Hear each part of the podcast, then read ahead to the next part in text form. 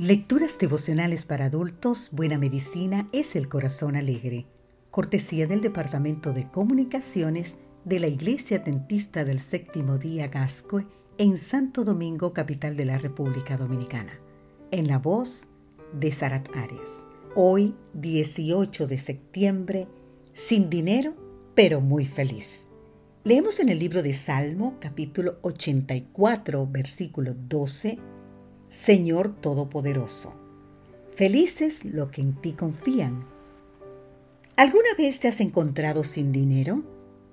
Sí, sin dinero para el autobús, para pagar el alquiler o para comprar comestibles. Pues aquella vez estaba sin dinero. Nuestros ahorros se habían agotado y aún buscábamos trabajo. Solamente encontrábamos algunos que exigían trabajar el día sábado por lo que no tomábamos eso trabajo. Hacía dos semanas que lo único que nos quedaba era menos de la mitad de un euro, que no alcanzaba ni para comprar un trozo de pan. Imagínese a ver. Los últimos días habíamos estado alimentándonos con un poco de avena para el desayuno y el resto para el día siguiente de desayuno y al mediodía pasta. Los tomates, el calabacín, los pimientos y las berenjenas se habían terminado en nuestro huerto. Y lo único que quedaba era un poco de albahaca.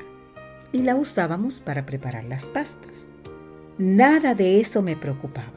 Pero el hecho de que los chicos se alimentaran con poca fruta o nada de verduras me daba cierta intranquilidad. Así que llevé a mis hijos al médico. Gracias a Dios era gratuito para nosotros, para que lo examinara. Como faltaba más de una hora para ser atendidos, fuimos a dar un paseo a la plaza central de Tivoli, una hermosa y antigua ciudad ubicada a unos 25 kilómetros de Roma, donde antaño veraneaban los emperadores romanos. En la plaza, sentada bajo un enorme pino, mientras mis hijos jugaban, conversé con el Señor y le dije, Señor, gracias te doy porque no necesito nada para ser feliz. No necesito objetos materiales porque soy feliz con tu compañía. Sin embargo, Señor, hay algo que me preocupa. Los chicos no se están alimentando bien. Les faltan las frutas y las verduras. Si tú crees que está bien así, estará bien también para mí, Señor. Solo te pido que me ayudes a cuidar su salud. Mientras aún oraba, una cincuentena de niños invadió la plaza. Tomaron columpios y juegos, desplazando a los más pequeños. Si bien jugaron un rato, tan pronto como llegaron, así también se fueron. Al recuperar el columpio, mi hija vio algo que brillaba sobre la arena. Era un euro no uno, sino cuatro euros con cincuenta céntimos, que recogió con su hermanito.